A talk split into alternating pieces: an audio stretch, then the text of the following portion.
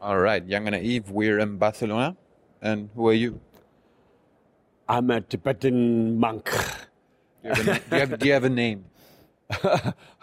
Sometimes I don't remember my name very easily. My name is uh, Thubten Wangchen from Tibet. But you're you're here now. What, what, what, what do you do in Barcelona? I live in Barcelona. I was born in Tibet, then India, and now I live in Barcelona, beautiful city. And I have Tibet House uh, Foundation here in Barcelona to do to work for my country. So today I'm here in the Barcelona University. Is, is Tibet is Tibet a country? Of course, Tibet was a country. Now, politically, Tibet is not a country. Still, Tibet is our country. But, if it's not a country anymore, what happened? That means uh, big Chinese, powerful Chinese, communist Chinese, they invade Tibet. When? Uh, 56 years ago, 1959, uh, Chinese with uh, yes tanks and guns, uh, bombs, they destroy, uh, invade Tibet, and yes, now politically, uh-huh, Tibet belongs to China now, but Tibet was historically Tibet was an independent country. Tibet belongs to Tibetans, not to Chinese. Now, yes, China says Tibet belongs to China, but we are Tibetan. We are not Chinese. You, you, you want to decide on your own if you uh, if you belong to China or not. Yeah, if, of course, uh, they says we are Chinese, but we says we are Tibetan. So who have a right? Who? Uh, so is China occupying Tibet? Is it an occupation? Yes, it's an occupied country. In Tibet, historically, uh-huh, uh, till 1959, Tibet, our own government in Tibet, not in one Chinese, uh, and our own uh, schools, our own money, yes, and stamps, and uh, whatever, you know, doesn't depends on China. And uh, suddenly, suddenly, communist China come to Tibet to help. They says to help Tibet. And then when they knew that Tibet has no military, uh, Tibet is so religious and not ready, then China start to really make strong, and they say they just bombard uh, Tibetans, and one million Tibetans died. And even my mother, uh, I was only five years old. My mother was killed by China. Yes. So this is one thing. What happened? Then we escaped. Nobody wants to die. Everybody wants to live. Of course. And the only m- more sure uh, to live uh, is to escape from Tibet So- through so- Himalayas. So were you a refugee? Yes, of course, from Tibet.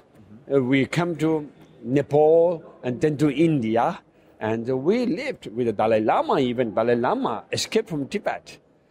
Uh, Dalai Lama is uh, is uh, how you call the soul and the alma of Tibet. Yeah, Is a king? Dalai Lama is everything for us. Oh. He is a king. He is a president. He's a prime minister. he- He's a um, yeah pope.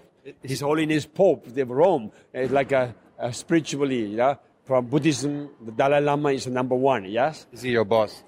Yeah, he's my boss. He's my spiritual father. yes. So uh, how, how many? Are there still Tibetans living in Tibet? Of course, How many? six million Six million. six million Tibetans live in Tibet, and now nearly eight million Chinese in Tibet. Wow. Yes, this is one thing. Really, we are minor- minority in our own country. Now, uh, uh, China says Tibetans are now enjoying more happy now than before. China says that uh, now Tibet is a developed country uh, because of Chinese government. So many Chinese stories telling in the world and propaganda comunista. Yes, and, but actually, Tibetans, six million Tibetans are not happy inside uh, Tibet. They are under pressure, under repression, and uh, they are living under afraid. Yes, and because they have no human right in China and Tibet, there's no freedom of religion and education in Tibet. Uh, many monks and nuns still in prison in Tibet. Of course, uh, someone have a Dalai Lama photo uh, in a room, in a house, in a monastery, they take to the prison. And then China says freedom of religion. Mm. If somebody have a um, photo of Dalai Lama, is illegal. really? Yes. Why, why, why, does, why does China not like the Dalai Lama? Because China says Tibet was part of China. And Dalai Lama, huh, traveling in the world, telling truth and the message of non-violence. And Tibet, more each time, more and more, world knows about Tibet, and the more sympathetic to Tibetan people, for the Buddhist people. Everybody like Dalai Lama, simple man, always happy, always smiling. Yes, and his message is always non-violence and peace. The people are, are following Dalai Lama, right. and China don't like this thing. I know China like the whole world come uh, under China and made in China, buy made in China, and uh, forget about uh, freedom, forget about the value of human human rights. They like this, but the world is not stupid. Yes. Why, why, why, why, has the world not done anything about it? Why, why does why does the world not tell China, please leave Tibet? This is one thing. World wants to talk this, but they feel that the economic is more important than tell the truth. The, the economic aspect of Tibet. No, e- economic of the of the country, oh. because made in China makes, yeah, to buy and to sell to China and money. You know, Tibet we don't sell anything. Uh, we only sell. Uh, we only contribute in the world the philosophy uh, and the culture of peace. This, no, no money comes. So they are not interested. Everybody looks for freedom. Everybody looks for peace. But only theory uh, comes, and practically they are under, they are rushing uh, under the money, dollar and euros, and then they forget and, uh, to speak and open their mouth about the truth of China and Tibet. Does Tibet have any resources that are useful for China, or why, why, why is Tibet so so important to them? I mean, there must be a reason why they've been there for 56 years. Many people is is uh, really a pity. One side is uh, world knows about Tibet. Uh, world knows more Dalai Lama than Tibet, and uh, but why uh, China is interested in Tibet. This is a very important point yeah. because China, people now believe that a big country, China. Actually, China, if the map, Chinese map, if we divide it into three parts, only one part, one third is China, one third is Tibet. Tibet is one third. Yeah, Tibet, Tibet is not small country. Tibet is uh, like a Spain, France, and Germany is the size of Tibet. Big country. Oh. Yes, not small village. and therefore, uh, now China invade Tibet. Now China have a big space, like China big, because they got uh, Tibet.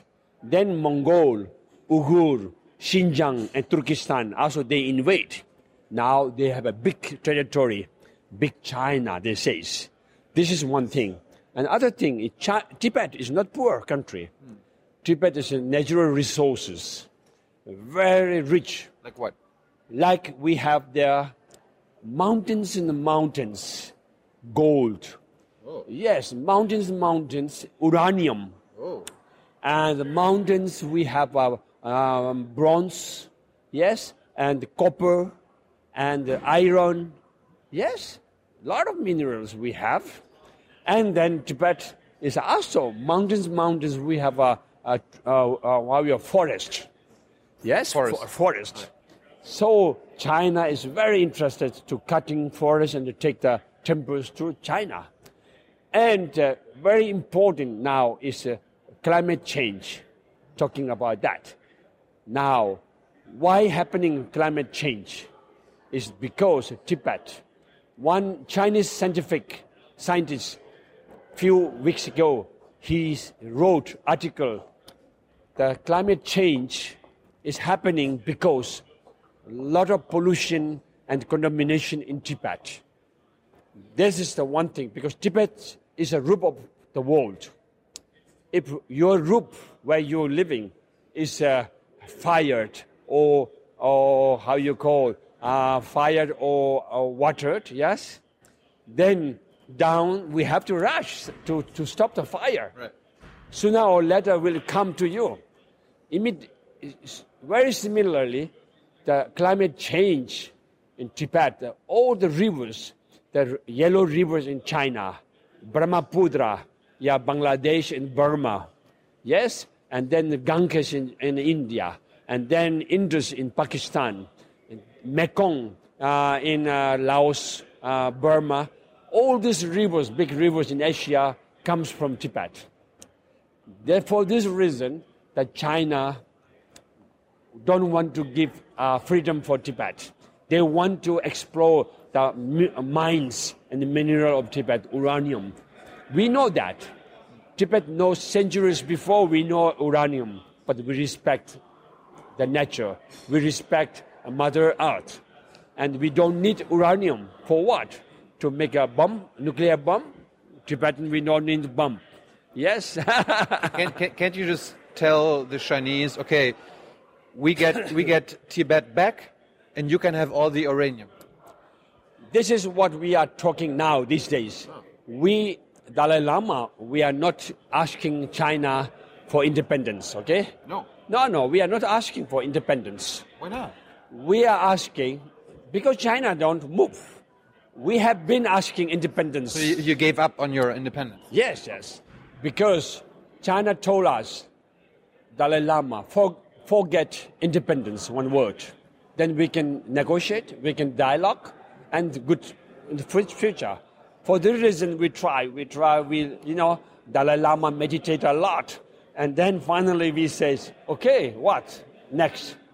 Autonomous, yes? At least independence they don't want to give.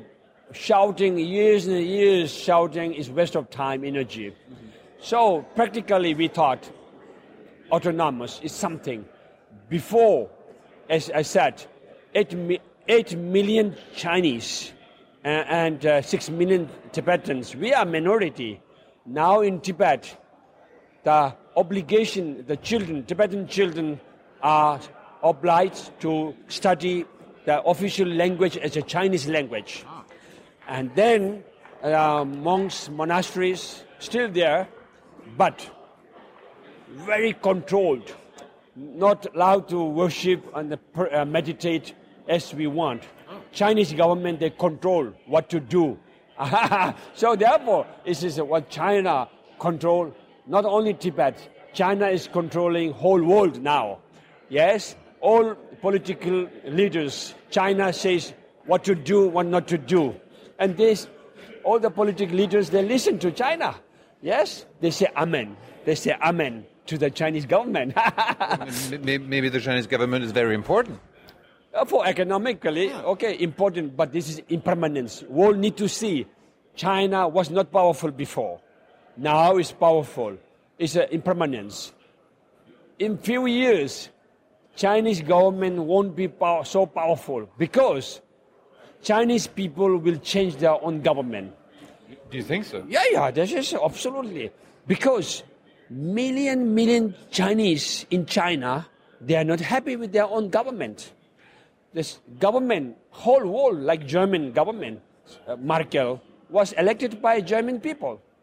Yes, and also um, in France or in Spain, whatever, all the president or prime minister, whether they are good or not, Yeah. it was elected. It's a, it's a democratic democratic decision. Yes. But did you, do you think demo, demo, democracy will come to China? This will change. Really? Yes. Of course, the world is changes, you know. So now Xi Jinping, president of China, was not elected by the Chinese. It's their own party they elected. So Chinese government, they are not happy with that. I was And, uh, uh, we, we, we're, we're from we're from East Germany. We we kind of it reminds ourselves back in the East, the communists. You know, Uh-huh. they, the the Politburo they decided who who gets to be boss, not the people. Yeah, yeah. This is one thing, you know. So people can decide. People have a power to elect their own leaders. If the leaders are not doing correctly, the people can open their mouth and s- tell the truth and change the uh, political leader. You know, this is one thing. So I think uh, communists in the world now, Cuba is uh, changing. Yeah. Now the only China uh, left communist country. So now the Chinese people, we Tibetans cannot change the Chinese government. Okay? Chinese people will change Chinese government soon. It is absolutely uh, it's true. So so it's, so if you are a Tibetan, are you a Chinese citizen? no. Do, do you have a passport? Or? No. I have a Spanish passport. Oh, Yes? Because I live here. you're a Spanish citizen. Yes, I'm Spanish citizen, and even we Tibetans, we were ex- we were exiled. We were we don't live in Tibet. Those Tibetans who live in Tibet, China says they are Chinese, but most of the Chinese Tibetans who live in small villages, they have no Chinese passport. Yes. So they, they, they can't travel. No, no, no. They cannot. You, from China, you cannot uh, travel easily. Only some delegations or every some family of some uh, some powerful people, corrupted people, they can travel. They can make business, big business in the whole world. But the Tibetans and the Uyghurs, Mongols, they cannot travel. A Lot of control, you know. Even Tibetans in Tibet, one village to other village to move, they need a special permission. Really, this is something. So many bad things hidden. The Chinese, you know, how they torture the Tibetans, how they put a jail in prisons, the monks and the nuns in prison, full of this. They don't want, and they also kill anyone. You know, they don't care of anyone. And they, you know, a thousand millions Chinese there. Wow, so they don't care of killing someone, you know. So this is one thing, and uh, how you call uh, the punishment, the, the, uh, yeah, um, the death penalty in China is, uh, you know, every day there's, you know, death penalties.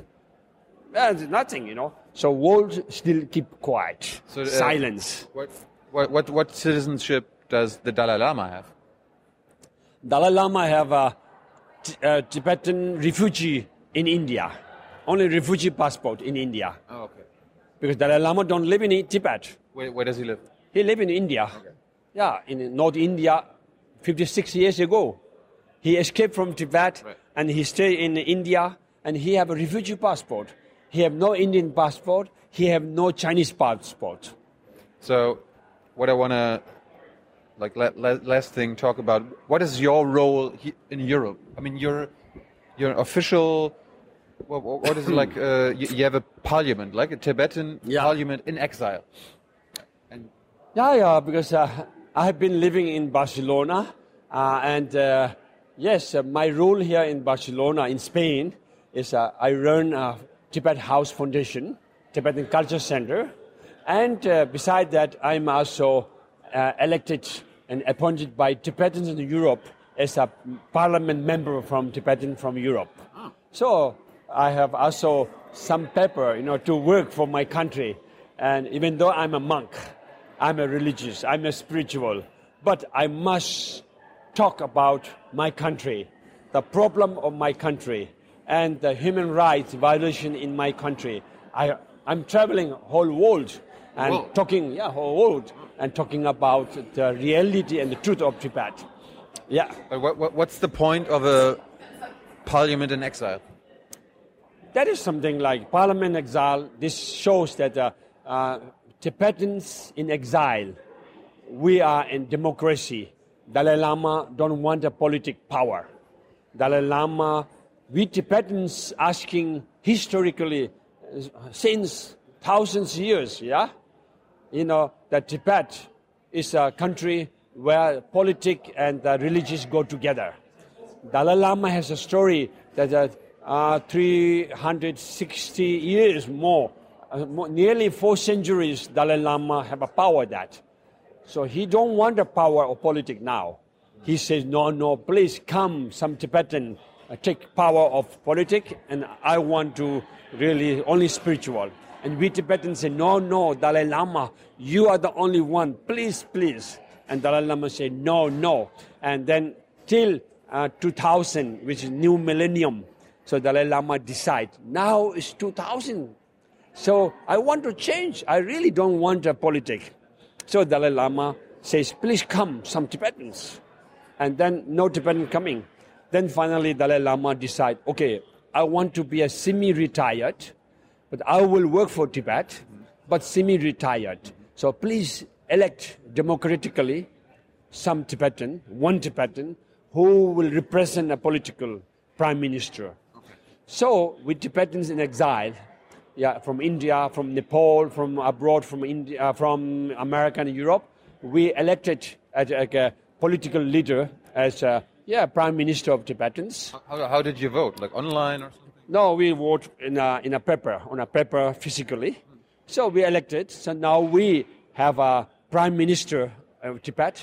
We have a, a government in exile, and we have a parliament members in our uh, in India. So when Tibet will be free, uh, we have a democratic system already made. You know. But, but didn't you say it will not it will not be free since you gave up on the independence?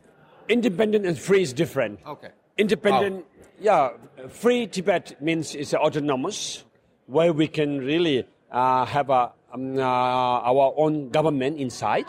The Chinese government will control overall, but we will have our Tibetan government, we will have a Tibetan parliament, like in Barcelona. They have a, our own government here, they have their parliament uh, member here, and then the Madrid, they control, you know. Uh, very similar. We want that. So uh, w- one last question: What happens if the or when the Dalai Lama dies? Who who will, who decides who becomes the next one? Oh, Dalai Lama now, he, he, uh, I mean, he's, not, he is, he's, he's not young. Yeah, he is 80 years old, but his spirit is very young, younger than us.